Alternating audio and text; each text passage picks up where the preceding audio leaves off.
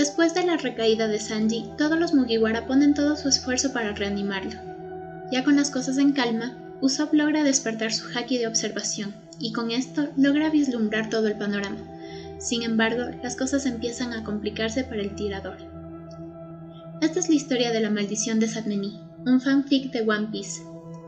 Este es el sexto capítulo de siete entregas que se irán publicando semanalmente en esta plataforma de audio. Estás escuchando Chishesit Fanfics, el podcast. Puedes encontrarme en Facebook con el mismo nombre por si quieres saber por adelantado los nuevos proyectos en los que estoy trabajando. Hola con todos, bienvenidos sean al sexto episodio de este nuevo proyecto en el cual estaré narrando fanfics, principalmente de mi autoría. Con el tiempo se irán sumando historias de amigos y compañeros fickers, y también historias originales. Espero que disfruten mucho de este nuevo espacio, creado con mucho cariño para todos ustedes.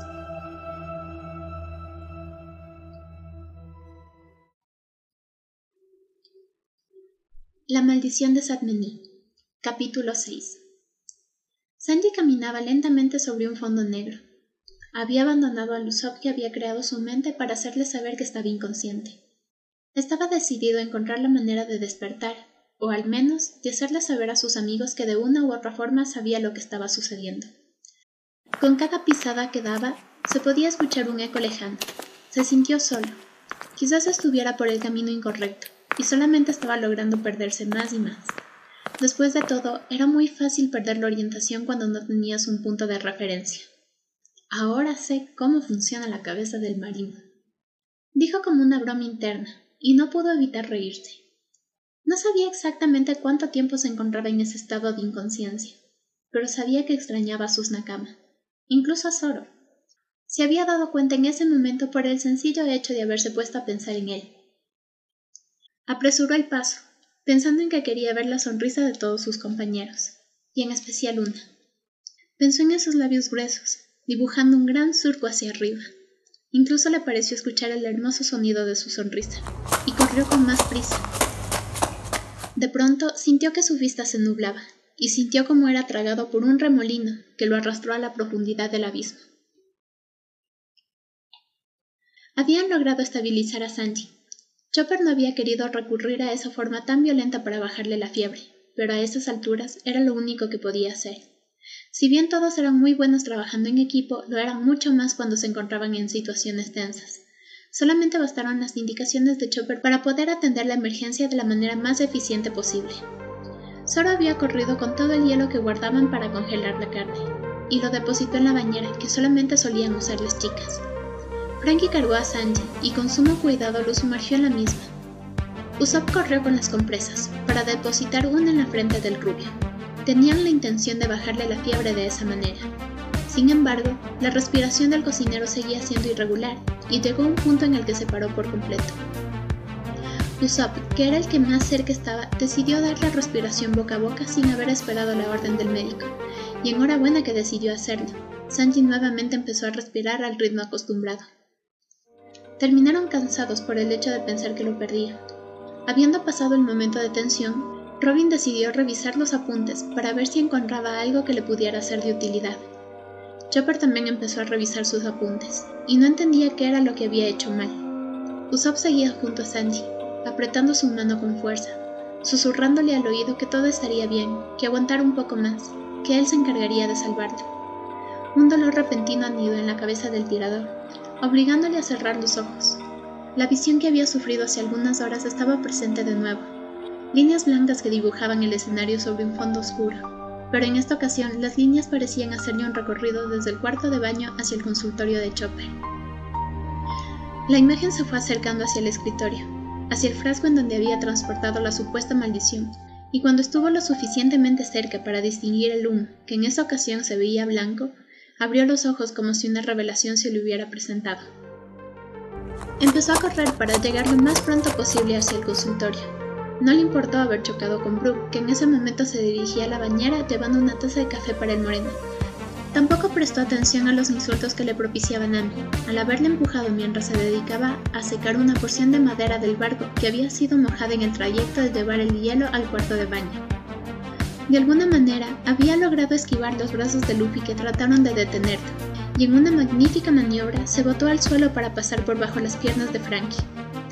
Abrió la puerta, como si estuviera bajo un trance, y su vista se posó directamente sobre el frasco que aún contenía un poco el humo negro. Su visión se agudizó, tanto que fue capaz de mirar a través de todo. Sus ojos funcionaron a modo de una lupa poderosísima y fue capaz de entenderlo todo. Son luciérnagas, le dijo a Chopper con lágrimas en los ojos. Ya sé lo que debemos hacer. Usopp salió nuevamente a la cubierta, en donde sus camaradas trataban de poner en orden todo el alboroto que había provocado en unos cuantos segundos.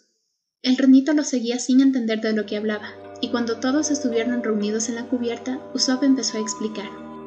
No es humo, son enjambres de luciérnagas diminutas, incapaces de ver a simple vista, dijo con emoción. Los dibujos ahora tienen tanto sentido. Usopp se dirigió a la cocina en donde había guardado una de las mitades de la naranja que quería que Chopper examinara. Luego fue al consultorio para sacar el frasco con el humo. ¿Aún tienes suficientes hierbas para mezclar? le preguntó al ranito, y este corrió hacia el consultorio presuroso, entendiendo lo que planeaba Usopp. Chopper era muy bueno para determinar la composición de cualquier cosa que se le cruzaba enfrente, pero en esta ocasión no había podido encontrar nada, y el hecho de que la maldición fueran simplemente insectos diminutos tenía sentido. Al ser tan pequeños, quizás no contendrían una cantidad importante de veneno, pero al ser millones de ellos pudieron haberle provocado esa reacción tan violenta. Usopp procedió a abrir el frasco, para rápidamente poner la naranja sobre la boca del recipiente. Esperaron unos minutos en los cuales Chopper llegaba con las hierbas listas para mezclar. Un destello hermoso empezó a surgir desde el centro del frasco, y cuando estuvo en su brillo máximo, agarró las hierbas molidas y las depositó dentro. Volvió a poner la naranja en la cima, y empezó a sacudir el recipiente con fuerza hasta que la luz se apagó. Usopp, Presa aún de ese extraño trance, se dirigió a la bañera, dispuesto a darle el menjunje a Sandy. Algunos quisieron interponerse, pero Chopper los había parado diciendo que todo lo dicho por Usopp tenía todo el sentido del mundo. Entró a la habitación y se metió a la bañera quedando sobre él. Abrió el frasco y le dio de beber. Sandy, le dijo para luego desvanecerse.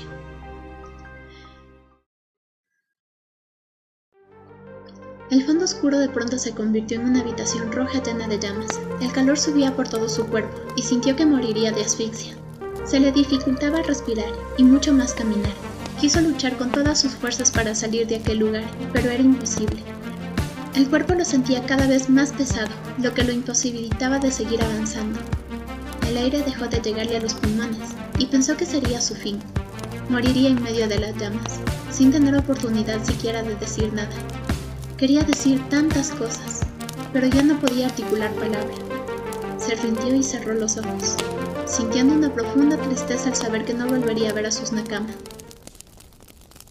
Ya no le prepararía café a Robin todas las mañanas, tampoco jugos brutales a Nami. Ya no escucharía la melodía del violín de Brooke y tampoco podría pelear con Zoro. Adiós a la voz de su capitán pidiendo comida y quedarían atrás las conversaciones pervertidas con Frankie. Extrañaría la manera en que Chopper le curaba las heridas después de alguna batalla. La soledad lo iba consumiendo, al igual que el aire en sus pulmones. Adiós a las fiestas, a las bromas y a las tonterías que solamente se vivían dentro de ese barco. Su último pensamiento se lo dedicó a Usopp. Quiso mantenerla en su mente hasta el último segundo de su vida. Recordar esas tardes en las que se sentaban a hacer nada, o cuando se quedaban oscuras porque la noche los había atrapado envueltos en una conversación profunda. Se arrepintió de no haberse dado cuenta antes de lo que sentía, pero ya era tarde. Ya no había esperanza y moriría con el deseo de besarlo por al menos una vez. De pronto, una ola de agua helada apagó el fuego. Sintió nuevamente el olor a pólvora llenar el ambiente y volvió a respirar. Se quedó temblando en ese lugar oscuro, sin saber exactamente lo que había sucedido. Quiso levantarse para seguir buscando una salida, pero las extremidades no le respondían. Pensó que quizás la muerte sería esa, seguir en el vacío con la esperanza de volver y no hacerlo. Quizás ya había muerto hace tiempo, y solamente estaba recorriendo el limbo a modo de castigo.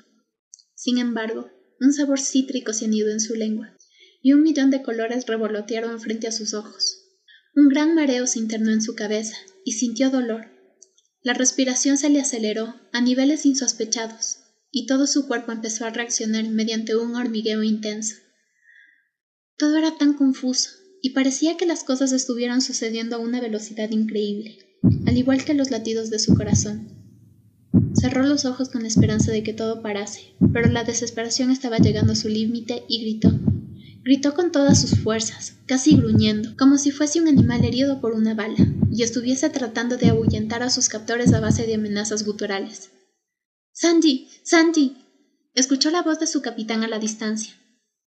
Una serie de martilleos en sus oídos le indicaron que había gente corriendo en su dirección. Sandy, ¿estás bien? La voz de Chopper era suave, pero aún no podía dilucidar lo que estaba sucediendo. Solamente sabía que la cabeza lo mataba. Me duele la cabeza. Respondió con una voz tan ronca que ni siquiera él pudo reconocer como suya. Mantenía los ojos cerrados, porque a pesar de estar apretando los párpados podía notar que la luz en la habitación estaba encendida, y eso solamente le provocaba más malestar. Denle espacio, decretó Chopper, alejando a sus camaradas. Tengo... tengo frío, dijo apenas tomó percepción de su cuerpo. Y y me aprieta el pecho. Frankie se dirigió con cuidado a la bañera y alzó a un Usopp inconsciente. Sanji sintió como la presión en su pecho se aligeraba y abrió apenas los ojos para saber qué sucedía. Vio al tirador siendo cargado y le dio un vuelco al corazón. Quiso levantarse con el único fin de saber qué era lo que le pasaba a su amigo, pero sencillamente no pudo. Las piernas y los brazos no le respondían, además de que no poseía la fuerza necesaria para incorporarse. Debes descansar, le dijo Nami dándole un ligero toque en el brazo. Pero no podía. Debía saber lo que le había sucedido a su Nakama. ¿Qué fue lo que pasó? Chopper había salido tras Frankie para revisar a Usopp y regresó en ese instante presintiendo que Sanji necesitaba respuestas para mantenerse tranquilo.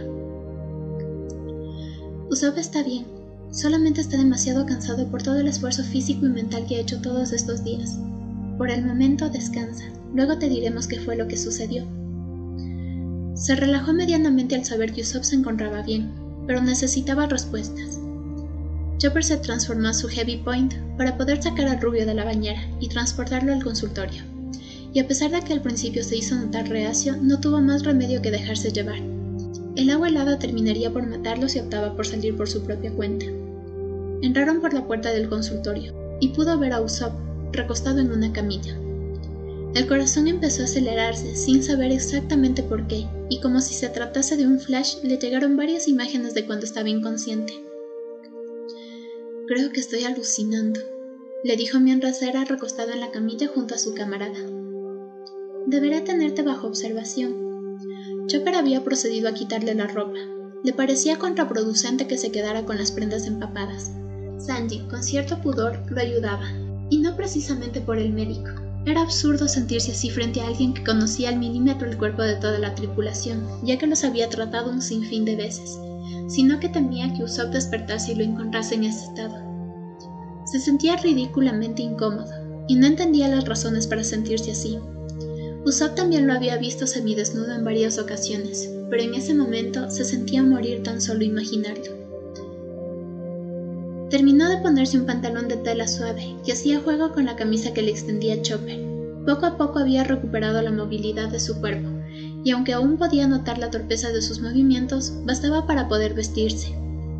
Notó que Usopp llevaba un conjunto similar al suyo, solamente que en color amarillo.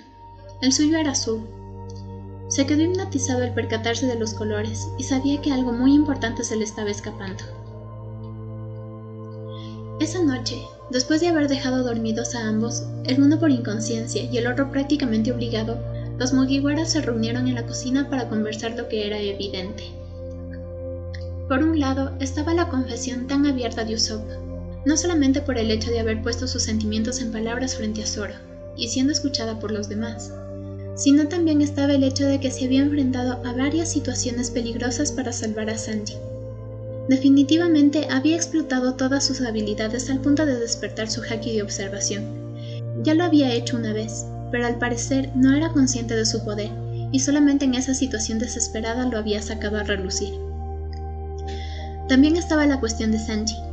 Nami y Chopper no podían explicar el hecho de que el cocinero llamara a Usopp entre sueños. A él, y solamente a él. Lo más lógico, tratándose del cocinero, hubiera sido que llamara a Nami o Robin, pero no. Llamaba al tirador entre susurros, como si lo único que lo estuviera manteniendo con vida fuese el recuerdo de su nakama.